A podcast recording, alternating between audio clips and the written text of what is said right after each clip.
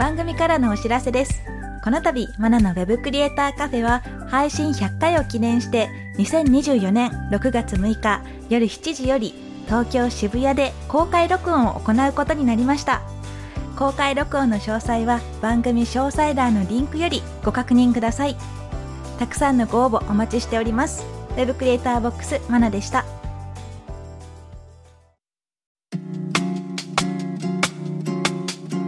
マナのウェブクリエイターカフェ。ウ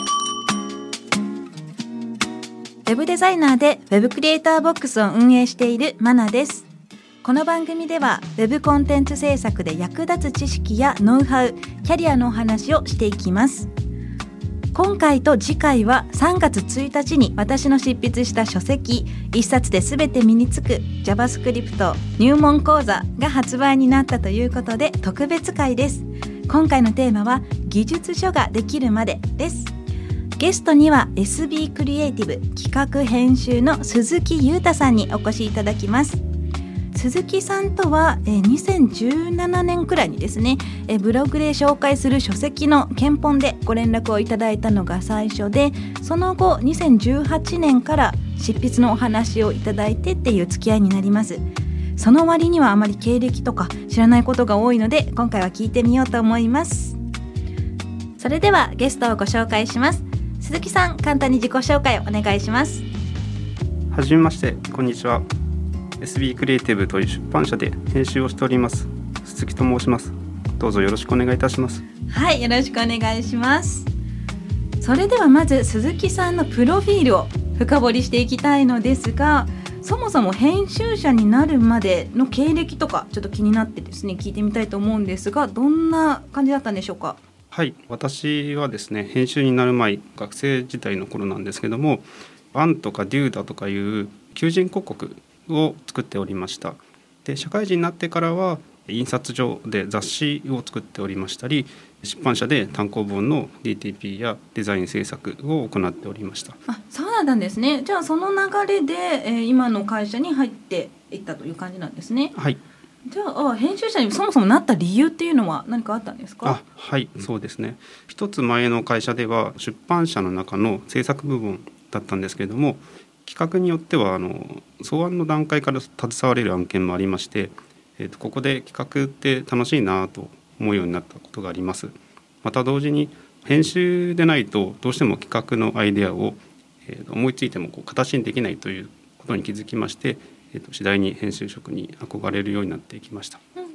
うん、その企画って楽しいなって思ったきっかけとかって何か覚えてます？あはい。企画としては年賀状とか年末に作る年賀状の本とかを作るんですけども、ここにどういったものを組み込めば読者に届けられるのかなとか、どんな言葉が入ると読者が動くのかなとか、そういったことを考えるのはとても楽しいなあそうなんですね。実際にそれがこう本になって本屋さんにこう並んでるのとか見たらやっぱ楽しいですよね。はい楽しいですね、うん、なるほどなるほど。じゃあそんなこう企画からまあ出版のお仕事をしている中でなんでこう IT とかデザインっていう領域を選んだんでしょうか？あはい。もともとあの大学の専攻が情報系ということもあって IT には親和性があったというものがあります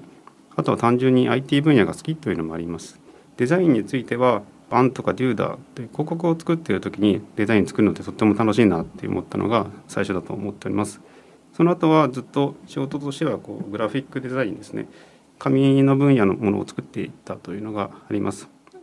まあ、ウェブデザインについてはスクールとか独学で学んでいったというのがあります。あ、そうなんですね。じゃああのツールとしてはアドビ系とかは一通り使える感じで。あ、はい。あ、そうなんですね。そうあの書籍を書いててもサンプルのこうサイトとか デザインを見せても鈴木さんで一旦ちょっとストップが入ったりとか ここもうちょっとこうしましょうとかこうなりませんかっていうのがね、はい、あったりしますよね。はい、はい、修正しますみたいな感じで、はい、私もやってますが、まあ、そういったデザインについてもすごくこだわりを持って仕事されてるんだなっていうのが一緒に仕事をしてて思ったんです。ありがとうございます。うんではああとはですね技術的な本を扱っているのでやっぱそのキャッチアップっていうのは大事になってくるんじゃないかなと思うんですが、はい、どういったことに気をつけてたりしますか？あはい。やっぱり常にアンテナを張っていくことですかね、うんうん、IT メディアというサイトはよく見ておりまして、まあ、こういったところで最新情報は仕入れていたりします。もちろんあのウェブクリエイターボックスのブログとかあツイッターもありがとうございます。あツイッターも見ております。あとはまあ職業柄なんですけど編集部の誰かが必ず最新技術について話題をしていることがありまして、まあ、そういった環境の面で次第に情報が入ってくるというのもあるんじゃないかなと思っております。なるほどなるほど。そういったこう技術的なこと、まあ、例えばコーディングだったりとかそういうのを実際に自分で打ち込んで試したりとかもあるんですか？あはいあります。あそうなんですね。あそれであ JavaScript 楽しいなとかもあるんですかね、まあ、お面白いと思うんですけどうん難しいなってところも ですよね。やっぱりありますね。まあ、デザインツールとかだったらこう動かしたらすぐこう反映したりするので楽しいんですけど、はい。技術的なものはねちょっとあれってつまずいたらそこで止まっちゃったりしますもんね。はい。なるほどなるほど。でそうやってこう社内の方とか、まあ、あと社外の方ともコミュニケーションを取ることはよくあると思うんですが、はい。具体的にどういった感じでコミュニケーション取ってるんですかね？ああそうですね。まあ僕は編集職ということもありますのでまず、まあ、著者候補になりうる方とは、まあ、ちょくちょくお話しすることうもんありますね。主にデザイン系が出身ということもあるのでやっぱ友人知人デザイン系の分野の多いのでそういう人たちにたまに定期的に会ったりとかお話しすると、まあ、ちょっと最新情報みたいなのを仕入れられたりとかするのもあります。あそうなんですねじゃあコロナ禍になって、はい逆にこうあまりコミュニケーション取らなくなったとかいうのもあるんですか、やっぱありあると思いますうんね。対面は難しかったですね。あそうですよね。なるほど。あとですね、ちょっと聞いておきた,、はい。おきたかったこと一つあったんですが、私そもそもこう最初に本書いてみませんかってお声掛けをいただいたと思うんですが、はい。それは何がこうあってそうなったんでしょう？あえー、ともともとマラさんのウェブクリエイターボックスは知ってたんですよ。あのまあ、前の出版社の頃からずっとしてましたし説明が分かりやすいなっていうのを思っていてあとはその企画を何をお願いしようかなっていうのはずっと思っていて、まあ、ちょっと最初は HTML と CSS とウェブデザインの本なんですけどこの本だったらマラさん書いたらすごい分かりやすいものができるんじゃないかなみたいなありがとうございます。よかったです。はい。はい新しい人を発掘すしていくっていうのも結構大変だと思うんですが、はいやっぱそれも先ほど言った通りこうアンテナいろんなところ貼ってあこの人はみたいな感じで見つけてくるんですかねあ。はいそうですね。そうなんですね。わかりました。じゃああとですね、せっかくあの出版社の方とあの来ていただいているので、はい技術書が企画されて出版されるまでの流れっていうのを聞いてみたいと思います。はい、ざっくりと言うとまず最初にマーケティングがあってあとはその数値を見たら企画立案とでまあそれでいけそうだなと思ったら執筆まあ先ほど言ったように著者として書けそうな人に執筆のオファーをお願いするとでその後にえっと編集部会議、まあ、編集部内の会議をして企画会議経営層も含めた会議をして執筆開始になります。で原稿が出来上がってきましたら、えっと原稿整理といって、まあ、形になる前の整理をして DTP デザイナーとかが形にして初稿最高年稿で入稿で、まあ、印刷したものが刊行して発売されるという流れですかね。長い長いですね。はい、ね。これってじゃあ年単位とかで1年くらいは最低かかるような感じなんですかね？あえーとまあ、企画にもよるんですけども、まあ、半年前後は確実にかかってしまうかなと思います。そうなんですね。じゃあまあスピード勝負っていうよりもある程度情報が固まった段階でやってみようっていう形になるんですかね？あはい、まあ、うんうん技術書の場合はそういったことの方が多いかもしれないですね。なるほどなるほど。なんかちょっと思ったのがこういうのを書きたいから書くっていうよりも最初にマーケティングがあってはい、これが売れるぞって思ったら出すんですね。あはい、まあそれが基本軸あですかね。まあでももちろんこれの書きたいというのもあってそれを形にするのもありますし、まあ企画次第でいろいろあ切り口はあると思います。じゃあこれはいけるぞって思った内容は大体いけてるんですか？あ、いけてると僕は信じてますけど。そうですよね。まあそうじゃないとやってられないですよね。そうかそうか。わかりました。あでちょっとあのさっきねこの収録始まる前にお話ししたんですが、はい作者の方から持ち込みもあるという話ですよね。はいそれ持ち込みはこうなんか予約があってメールがで連絡が来てはい持ち込みをしてもらってっていう感じなんです？えっといろいろあるんですけど、うんまあ編集部に送られてくるものもありますし、著者経由。前やった方が著者から持ち込んでくることもあるし、先ほどのように著者の知り合いの方とか、そういう時もあります。あそうなんですねじゃあなんかこういう本書きたいっていう人がいたら鈴木さんに連絡しちゃっても大丈夫ですか？大丈夫ですけど、確実に形になるかちょっと じゃあなんまあか興味のある方は連絡してみてください。はい、ありがとうございます。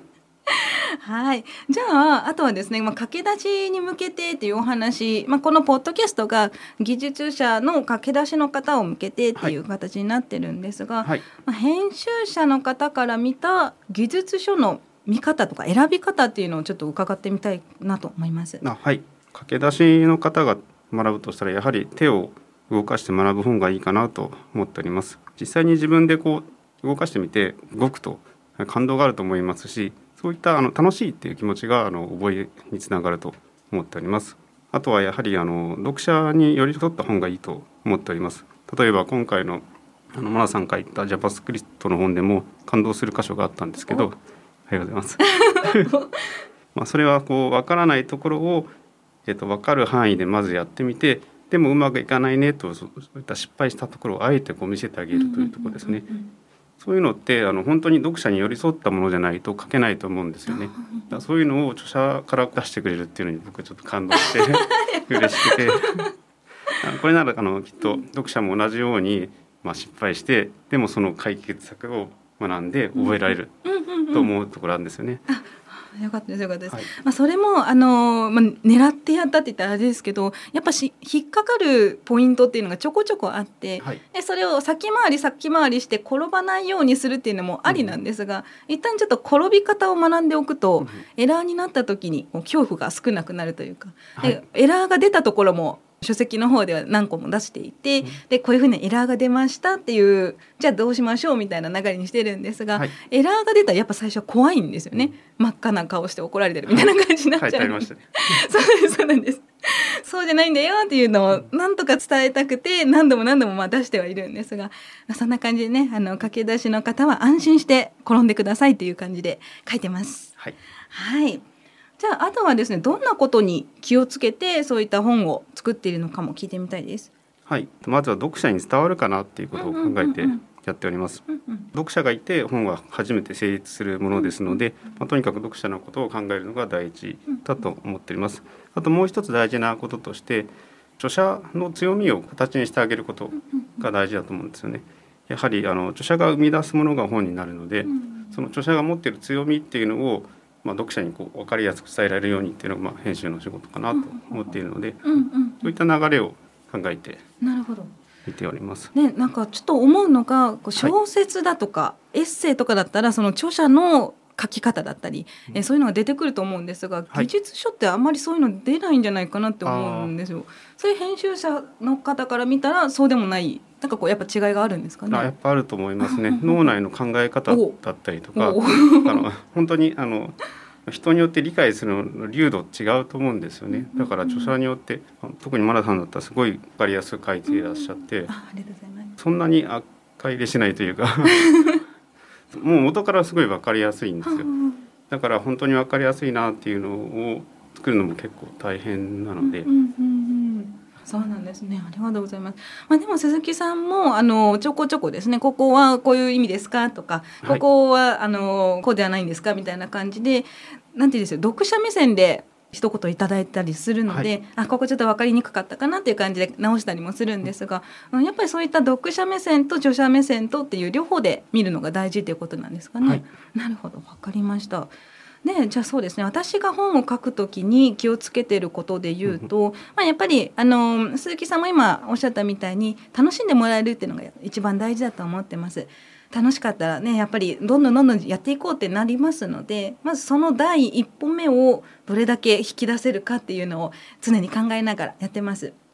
で特にあの技術書だったらサンプルっていうのも必要になってくるのでそこでもこう余計なことをとにかく排除して今説明してることに集中できるように他の部分はなるべく書かないようにしてっていうこともやってます。で特に今回はサンプルを QR コードで見れるようにっていうちょっと新たなやり方も、はい、試していてっていうのもですねこう周りで私の家族とかもあの技術書を見ながら何かやってみたりっていうこともあるんですがまずダウンロードの仕方がわからないとか、ダウンロードってどこからみたいなそこで一回つまずいちゃうので、はい、あじゃあこれ次回にしようみたいな流れになっちゃうのでもうすぐに始められるようにっていう形でちょっと考えてみました。はいはい。素晴らしい ありがとうございます。でも増えてきてますよね、最近。はい、うん。特にあの動画で見せるとかそういうのも増えてきてますしなのであんまり書籍で学んだことないなっていう方でも今多分思ってるのより進化してるよっていう感じで是非またちょっとね書籍の方も見ていただければと思います。はいまあ、今サンプルはこう QR コードでっていうお話があったんですが最近はこう紙の本だけじゃなくていろんな媒体で YouTube だったりとか、はい、いろんなメディアでこういう解説をしてるところってあると思うんですが編集者から見たらそういうのどう思うんですかね？もう紙媒体だけで本だけで完結してほしいのかそれともこう一緒に合わせて勉強していただきたいのかありますか？あ、えーと、読者に分かりやすければ何でもいいんですけども、あの動画はやっぱりその工程が見えるから便利だなって思ってたりはしております。あと今回のようにコードを QR コードで見れるのもやっぱり直接的に便利分かりやすく便利だと思いますし、だからあの IT が私たちの生活に関わってきて新しくメディアの見せ方が変われば別に本もそれにプラスすればいいかなって思います。なるほどなるほど。こう本の売り上げが下がっちゃうんじゃないかみたいなそういうことはないんですかね。あまあ大丈夫じゃないですかね。大丈夫ですかね。あ電子書籍ってそういえばどうなんですか？あちょっとずつ売り上げ上がってきてますね。上がってきてるんですね。なるほどなるほど。なんか紙の本の方が売れるっていう場合とあジャンルによるんですかね？ジャンルによりますね。そうなんですね。コミックはもう電子の方が上に。あそうなんですね。まあそうですね。関数が多いですもんね。そうかそうかそう私もあの小説とかはあの電子書籍だったり、あとオーディオブックを聞いたりとかいうことも増えてきてるんですが、はい、やっぱこう昔一昔前は紙だけで皆さんこう読んでたのが今もう多種多様になってるという感じなんですね。はい、なるほどわかりました。はいそれでは今回のテーマは技術書ができるまででしたが技術書ができるまでの企画からもう出来上がるまでの工程を詳しく知らなかったのでそれを聞けたのも面白かったですしあの編集者から見たこう視点考え方だったりとか、えどういうふうに説明すればいいのかとかそういうところも聞けたのですごくあの勉強になりました。ありがとうございました。ありがとうございます。鈴木さんはいかがでしたか？あ楽しかったです。ありがとうございます。緊張しました。緊張しますよね。はい、今日実はあのスタジオでね撮ってます。ね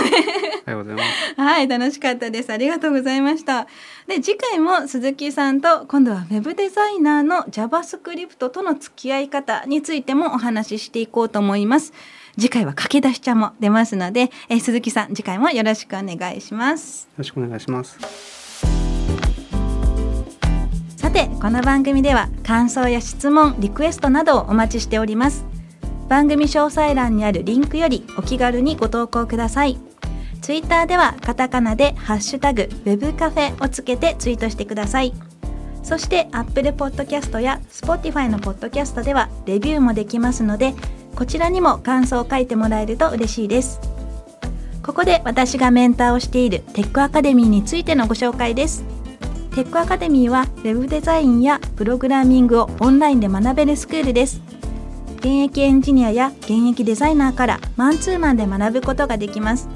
副業案件の提供を保証するテックアカデミーワークスもあるのでぜひテックアカデミーと検索してチェックしてみてください。またお会いしましょう。ウェブクリエイターボックスまなでした。